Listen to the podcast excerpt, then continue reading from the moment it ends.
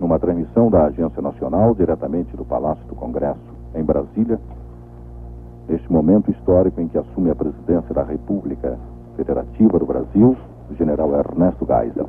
Poucas vezes o regime iniciado em 1964 pareceu tão estável e seguro de si quanto naquele dia 15 de março de 74.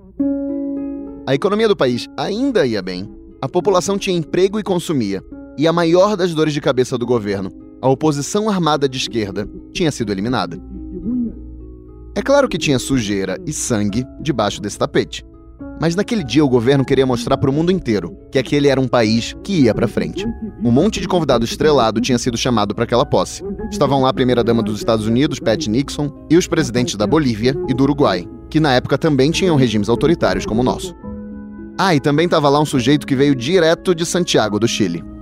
Do senhor general Augusto Pinochet Ugarte, presidente da vice-governativa do Chile. Estavam em Brasília naquele dia a nata da política, da economia, das Forças Armadas e de outras áreas Nós também. Comunicamos que se encontra presente também convidado o nosso Edson Arantes do Nascimento, o popular Pelé. Mais uma vez, o poder da República passava de um militar para outro. Na hora pré-estabelecida, descem do gabinete presidencial os presidentes Emílio Garrastazu Médici e Ernesto Geisel. Eles seguem pela rampa que liga o mezanino e vão ao segundo pavimento, onde será realizada a solenidade de transmissão do poder, com a entrega da faixa presidencial ao novo chefe do governo da República. Primeiro discursava o presidente que estava de saída, do alto de sua popularidade e poder, de quem controlou de forma absoluta e sob censura a própria sucessão. O fato histórico que ora se desdobra constitui reafirmação solene e incontestável do caráter impessoal do regime e de sua fidelidade aos princípios que regem o funcionamento. Reflete-se, ato de um lado, a plena estabilidade reinante do país, estabilidade que se funda no seu excepcional progresso socioeconômico, bem como traduz de outra parte o apoio maciço do povo brasileiro à filosofia social e política da ordem revolucionária, escolhido em pleito livre e democrático, sob clima de absoluta tranquilidade, pelo sufrágio da imensa maioria dos representantes do povo brasileiro, para guardião supremo dos ideais da Revolução de Março, o novo chefe do governo possui todas as condições para se desincumbir-se cabalmente da missão que, em boa hora, debaixo do consenso geral da nação, lhe foi atribuída.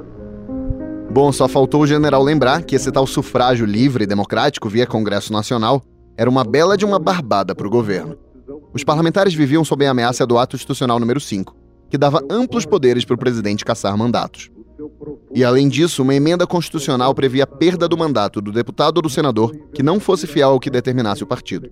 Pois o partido do governo, a Arena, determinou que o escolhido era o general Ernesto Geisel, que venceu por 400 votos.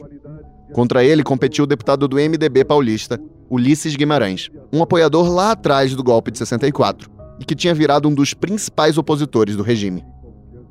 O Ulisses rodou o país, desafiando o governo e se promovendo como um anticandidato. Ele sabia que ia perder, e perdeu feio. Teve 76 votos. Mas bom, chega de interromper o general Médici, vamos ouvir. É que lhe transmito de coração aberto e pleno de otimismo o cargo de presidente da República. Senhor presidente Ernesto Geisel, que Deus proteja a Vossa Excelência e o seu governo.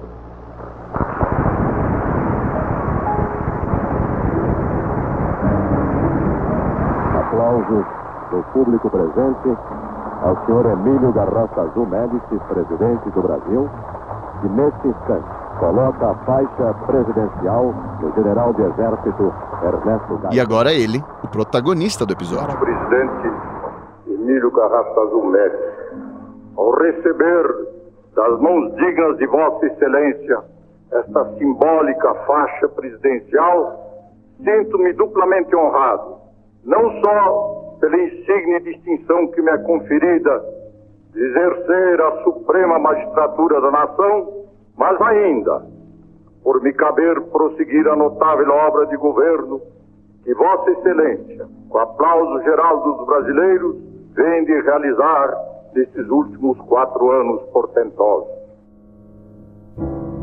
Com o Geisel, a ditadura entrava em seu décimo ano, tendo à frente um general da reserva de cabelos bem brancos, óculos de aros grossos e 66 anos, e que parecia mais velho do que isso. Mas pode ir desfazendo qualquer imagem de vovozinho que você tenha na cabeça. A impressão que o presidente passava à primeira vista era de ser a própria representação humana da frieza. Com 1,77 de altura, ele tinha uma postura muito ereta e um vozeirão daqueles. Era formal, caseiro e de poucos amigos. Evitava chamar os outros de você e beijar mulheres no rosto. O general era um cara sério, mais de hábitos e obrigações do que de prazeres. E normalmente só era possível identificar que ele tinha emoções quando ele levantava a voz e tinha explosões de raiva. O Geisel tinha sido presidente da Petrobras, o que fazia dele meio que uma síntese do que a ditadura achava bonito, ao mesmo tempo militar e tecnocrata. O resultado disso era um cara de carisma próximo de zero e de fala bem empolada. Num país de mais de um quarto de população analfabeta, o Geisel fazia discursos na TV em que falava de diversificar mercados ou tentava explicar mecanismos de substituição de importações. Ele contava que um dia o Médici virou para ele e disse o seguinte: O fato de eu não ter ido buscar um general da ativa demonstra que o país está bem e está evoluindo. Porque se houvesse um problema militar, eu teria que buscar um general da ativa. Isso mostra uma evolução, uma transição. E é isso, a uma transição, o novo presidente ia se dedicar. O novo governo ia ter como uma de suas marcas a chamada política de abertura do regime militar. Um processo confuso, com muitas idas e vindas, resistências e violências. E no meio de tudo isso, o milagre brasileiro ia começar a virar uma maldição. Com a história de Ernesto Geisel, o presidente da semana, podcast da Folha sobre os presidentes do Brasil, chega a 20 episódios. Eu sou Rodrigo Vizeu e volto já. Atenção, brasileiros, vai falar o chefe da nação. Trabalhadores do Brasil. O Brasil tem instituições democráticas sólidas. Confio nos meus aliados. Não renunciarei. Não há razão para ser pessimista. É do interesse nacional que ponhamos um basta à contra-revolução. Ernesto Geisel nasceu em 1907, em Bento Gonçalves, no Rio Grande do Sul, o que deixava a presidência em mãos gaúchas pela terceira vez seguida, depois de Costa e Silva e Médici. O novo presidente era o típico filho de uma família de origem alemã. O pai dele tinha vindo da Baviera e a mãe era filha do pastor luterano de Bento Gonçalves. Os Geisel eram os alemães luteranos, em uma cidade predominantemente italiana e católica, e o pai do menino Ernesto achava aquilo tudo uma bagunça e não queria saber dos filhos brincando com aquela italianada barulhenta. A família Geisel deu à história do Brasil não apenas uma figura relevante, mas duas. O irmão mais velho de Ernesto era Orlando, que também ia virar general, foi ministro do exército do Médici e articulou a sucessão em família. Ernesto e Orlando cresceram numa casa em que se falava alemão, mas o futuro presidente nunca morreu de amores pela ascendência teutônica. Apesar da criação luterana, ele estava mais para agnóstico e era bem anticlerical. Ele chamava de pretensão dizer que Deus criou o homem à sua imagem e semelhança e questionava se seria possível que Deus fosse tão ruim assim. Ele não aprendeu direito a falar a língua de seus antepassados e detestava que seu apelido fosse justamente alemão. Brasil, a neutral nation rises to demand war upon Germany and Italy. Quando estoura a Segunda Guerra e o Brasil fica contra a Alemanha em 42, Ernesto já era militar, tinha boas notas e tinha concluído cursos com louvor. Mas tanto ele quanto Orlando ficaram de fora das listas de oficiais que foram treinar nos Estados Unidos e seriam a base da Força Expedicionária Brasileira. Ele só foi estudar nos Estados Unidos em 45, com a guerra quase no fim. O futuro general e presidente nunca esqueceria a mágoa de ter ficado de fora do principal conflito do século XX. Bom, mas voltando umas casas. O Geisel era tenente quando estourou a Revolução de 30, e lá estava ele comandando uma tropa que foi do Rio Grande do Sul a São Paulo para derrubar Washington Luiz. Com Getúlio no poder, o Geisel seguiu o percurso de muitos jovens militares da época, ocupando cargos públicos pelo país. Ele lutou contra as revoltas de 32, dos paulistas, e de 35, dos comunistas. Mas o Geisel vai exibindo aptidão mesmo é para funções administrativas e burocráticas, especialmente na área de petróleo. Em relação à sua vida familiar, em 57, o então Coronel Geisel sofre seu maior trauma e que contribuiria para definir a sua personalidade. O filho dele, que se chamava Orlando, assim como o tio, foi atropelado por um trem e morreu. Tinha 16 anos e sonhava se formar em engenharia no ITA. Os cabelos louros do pai Ernesto se tornaram rapidamente brancos, e o militar austero se fechou ainda mais em si mesmo, rejeitando datas como Natal, e ficando por muito tempo sem suportar nem menções ao filho morto. Muito tempo depois, ele diria que aquela dor era uma dor que não acabava e que ao longo de sua vida tinha sido infeliz.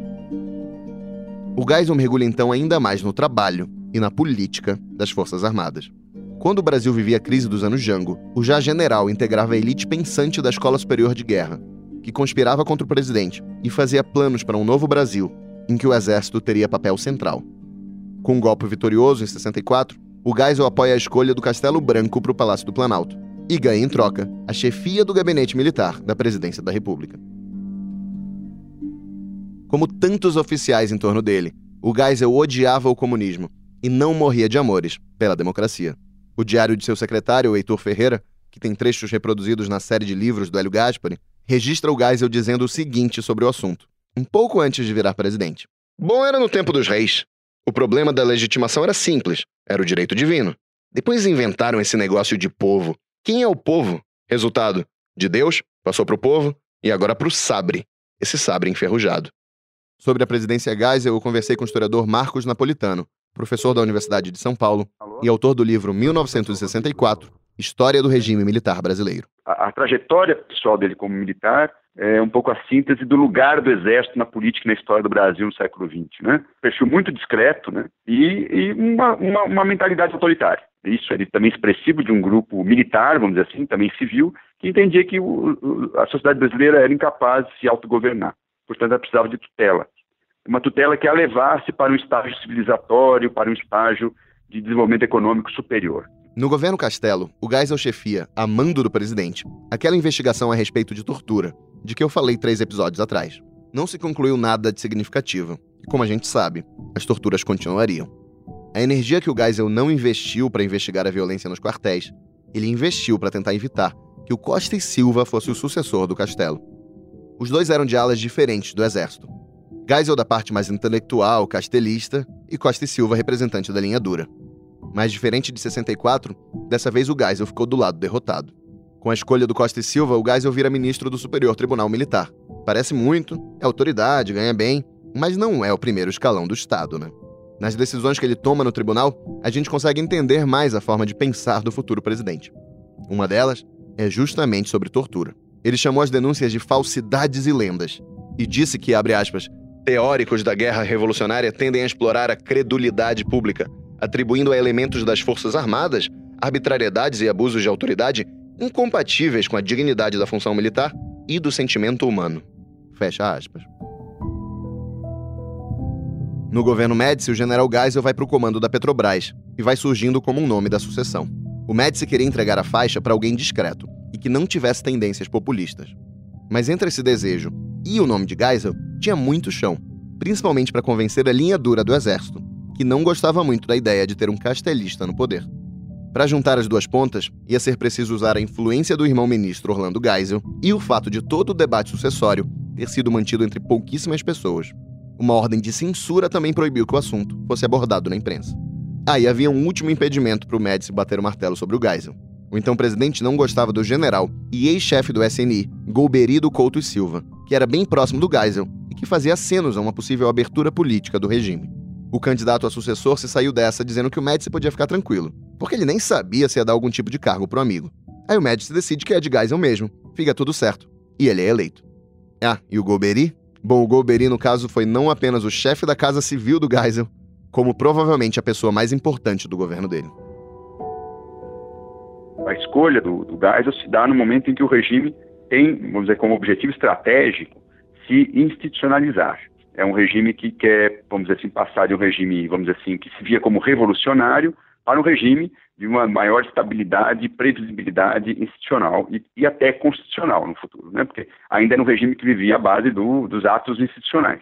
Basicamente, os atos institucionais é que davam um tom legal do regime. E isso sofreu uma série de críticas por alguns enfim, atores políticos e o regime, então, percebendo o momento de crescimento econômico, de derrota da luta armada e um momento, portanto, de grande concentração de poder, de uma certa pacificação das várias correntes nas Forças Armadas, projeta esse desafio de construir um modelo político original. E nesse contexto, então, o Geisel é escolhido, em grande parte, para implementar esse modelo político, que depois veio a ser genericamente conhecido como abertura, ou distensão e depois abertura. A tal abertura ficaria famosa por algo dito pelo Geisel ainda no primeiro ano do governo. Ele disse que estava em curso um processo de distensão lenta, gradual e segura. Em parceria com Golbery, o Geisel ia tentar botar de pé um plano para abrir espaços para oposição e tentar domar os arroubos dos agentes do regime soltos pelo país. Não necessariamente em nome da humanidade, mas da autoridade. Eu acho que houve, talvez, no governo Geisel, é um novo lugar político, né? Dado a figura do presidente da República, que aí sim passou a ser uma espécie de estrategista desse, desse, da implementação desse, desse, vamos dizer, chamado modelo político do regime. Sem dúvida, há um protagonismo político muito importante eh, do governo Geisel na construção, vamos dizer, dessa estratégia para transformar o regime militar em uma espécie de regime político mais estável e que até no futuro, vamos dizer assim, ainda sem data, poderia pensar num governo civil. Uma das coisas para se ter em mente para entender esse momento é a situação econômica do país. Atenção, senhoras e senhores, vai falar o presidente Ernesto Geisel. Os ventos da economia estavam mudando. Em 1973, ainda no governo Médici, os principais países produtores de petróleo aumentaram seus preços abruptamente, o que aumentou os custos da energia e pegou o planeta inteiro de surpresa. Os países ricos também estavam sendo afetados e o acesso a crédito ia ficar mais caro. Com um semblante tenso e nervoso, parecendo até contrariado, o presidente Geisel foi para a TV e, lendo um papel, fez o balanço de 1974 e dando mais notícias à população. A inflação em recrudescimento, desafiando a engenhosidade dos economistas, acoplou-se à recessão econômica e ao espectro do desemprego contagiante. Para compor esse fenômeno singular e quase paradoxal de generada de generalizada estagnação com inflação. Se a gente for olhar para os números mais gerais, a impressão que dá é que o Geisel até estava sendo meio pessimista. De 14% em 73, o país ainda cresceu 8% em 74. Nada mal, né? A inflação que tinha ficado em 15% em 73 foi para 34% em 74. Seria um terror se fosse hoje em dia, mas ainda era baixa em comparação com o que estava por vir. Com a situação mundial mais instável, o Brasil podia ter pisado no freio e desaquecido a economia, como fizeram muitos países também importadores de petróleo. Mas é tão chato dar notícias ruins para as pessoas, né? O governo preferiu responder a tudo aquilo com o segundo Plano Nacional de Desenvolvimento, uma estratégia de forte caráter estatista para tentar manter o crescimento do país. A ideia era captar recursos externos e financiar novas indústrias, complexos de energia e grandes obras, e até botar dinheiro do tesouro mesmo nas empreitadas.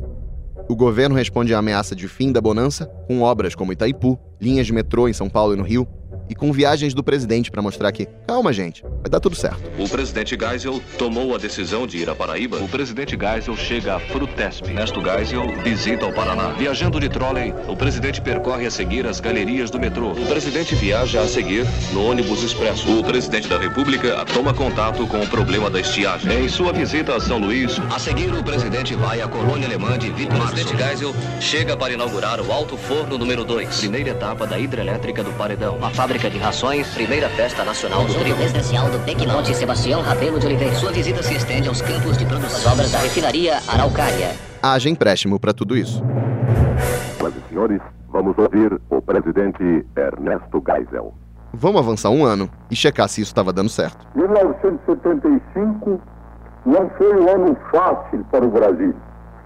Aliás, não foi para país algum do mundo. O que além de nos servir de consolo, ainda agravou as dificuldades de cada um.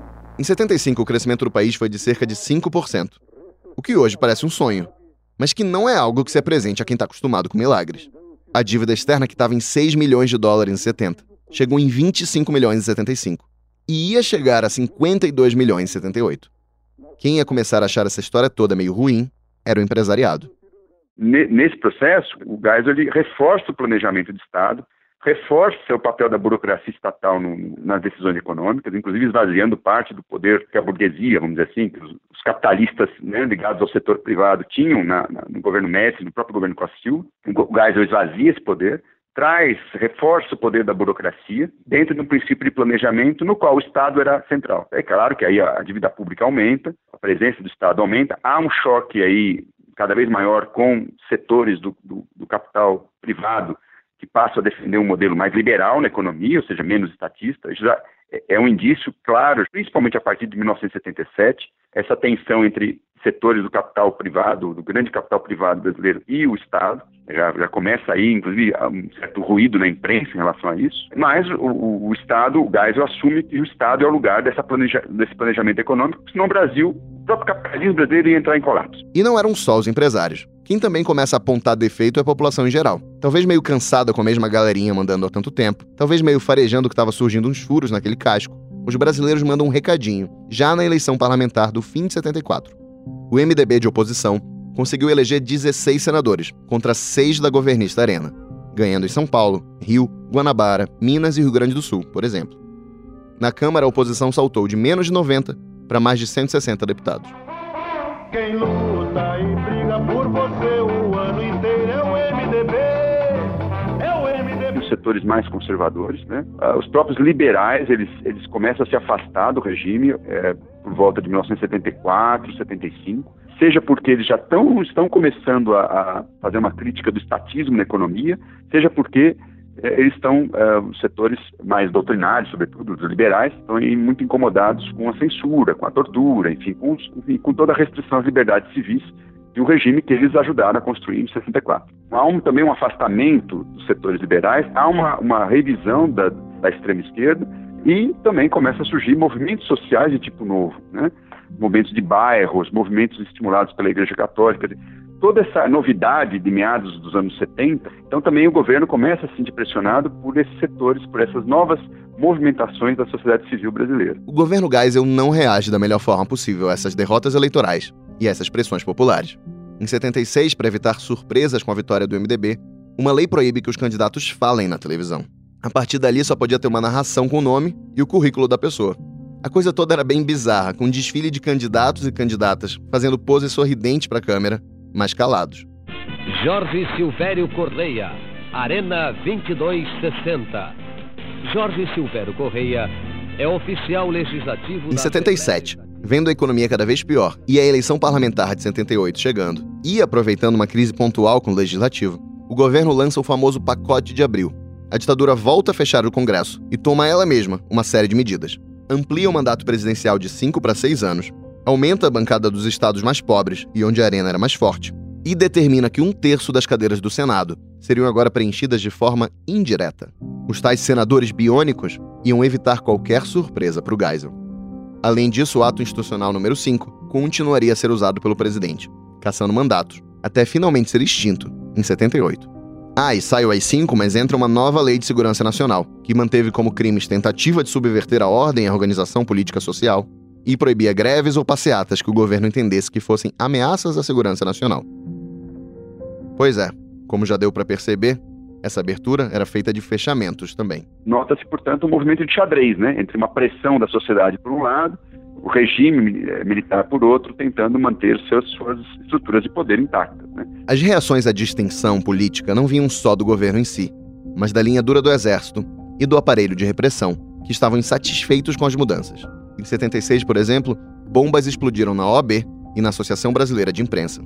Em 77, o Geisel demitiu o ministro do Exército, Silvio Frota, que andava criticando a abertura e se comportando como candidato à sucessão em nome da linha dura das Forças Armadas pelos seus discursos e por atitudes como essa, como a demissão do Frota, e apesar de tantos recuos, o Geisel acaba sendo lembrado por muita gente hoje como, acima de tudo, um presidente que abriu o regime. O Marcos Napolitano contesta essa ideia e comenta, por exemplo, o documento elaborado pela CIA e descoberto em 2018 nos arquivos do governo americano por Matias Spector, que é professor da Fundação Getúlio Vargas e colunista da Folha. O papel relata uma reunião no fim de 74, com a presença de Geisel e do chefe do SNI, e futuro presidente, João Figueiredo. Nessa reunião, o general Milton Tavares teria dito que os métodos extralegais deveriam continuar a ser utilizados contra subversivos e que 104 pessoas já haviam sido executadas pelo Centro de Informações do Exército. O Geisel reagiu citando a seriedade e os aspectos prejudiciais daquela política e concluiu dizendo que queria refletir sobre aquilo no fim de semana. O documento da CIA, que foi assinado pelo cara que era o diretor da agência, diz que em uma nova reunião, o Geisel disse ao Figueiredo que a política de execuções deveria continuar, mas com precauções para que só elementos perigosos fossem mortos. Além disso, o Figueiredo, que era chefe do SNI, teria que autorizar qualquer execução. O novo documento se soma a um diálogo que está registrado no livro do Hélio Gaspari. A conversa foi entre Geisel e seu primeiro-ministro do Exército, Dali Coutinho, um mês antes de sua posse presidencial. Geisel diz o seguinte: Esse troço de matar é uma barbaridade, mas eu acho que tem que ser.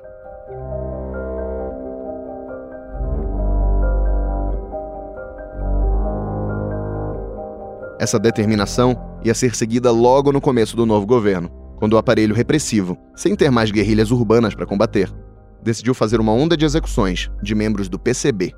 Isso mesmo que os integrantes do velho Partido Comunista tivessem decidido lá atrás não participar da luta armada. Havia uma cadeia de comando clara que passava pelo comando militar e, e, obviamente, em última instância, pela presidência da República. Então, acho que o Geisel, num certo sentido, é, ele, ele procurou, obviamente, ter mais vamos dizer, informações sobre as atividades desse porão, dizer, o sistema de tortura, de repressão mais direta, né, paralegal, inclusive, no momento em que ele também precisava preparar um diálogo maior com a sociedade civil.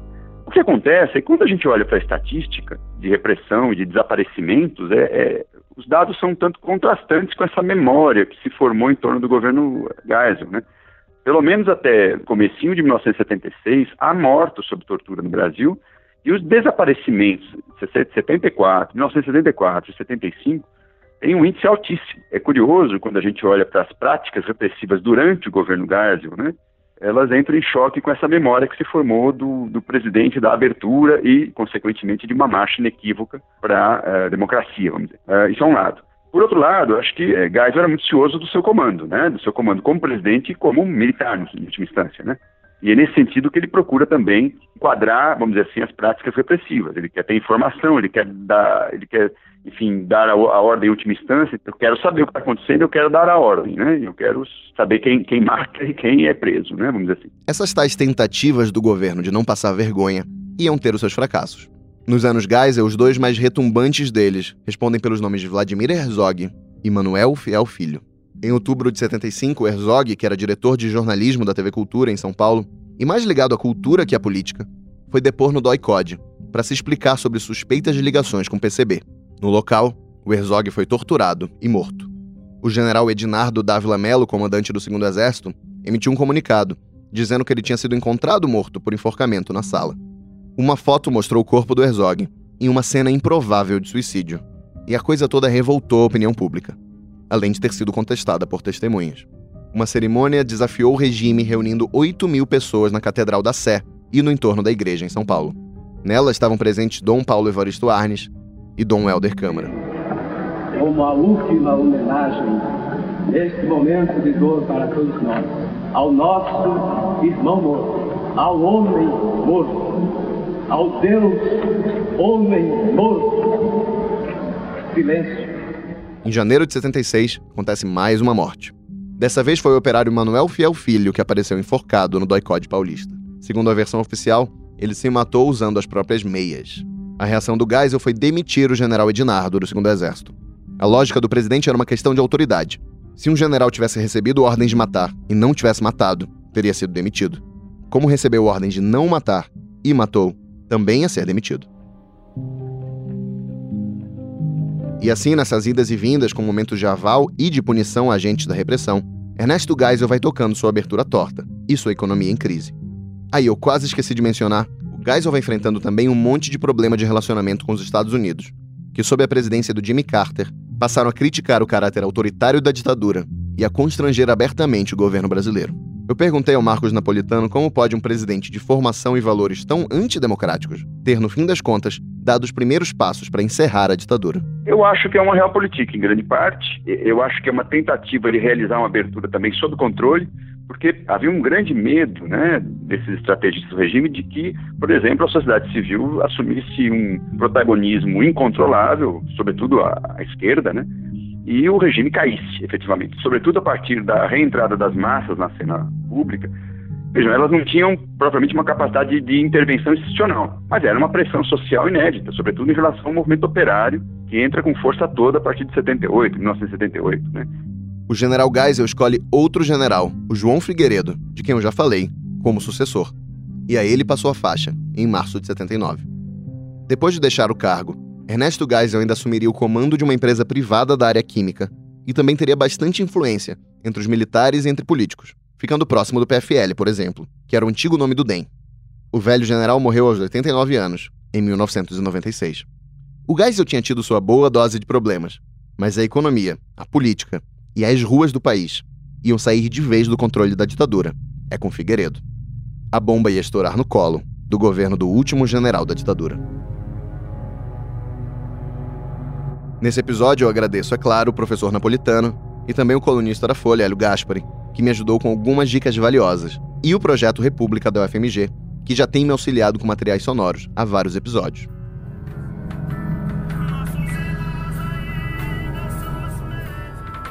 Acredito que o dia mais feliz para mim será o dia 15 de março de 79, em que eu vou transmitir o governo ao meu sucessor.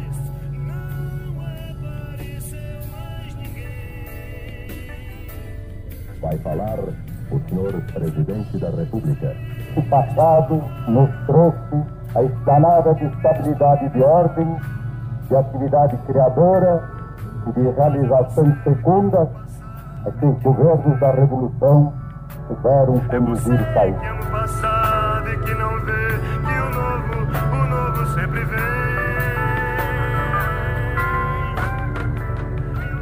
Eu sou Rodrigo Vizeu e faço a pesquisa, produção e apresentação desse podcast. O Vitor Parolin faz a edição de som e a direção de som. A Isabela Faria fez a produção sonora. Até a próxima.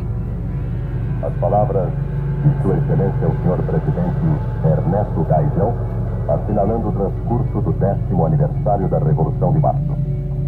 A Agência Nacional encerra esta transmissão.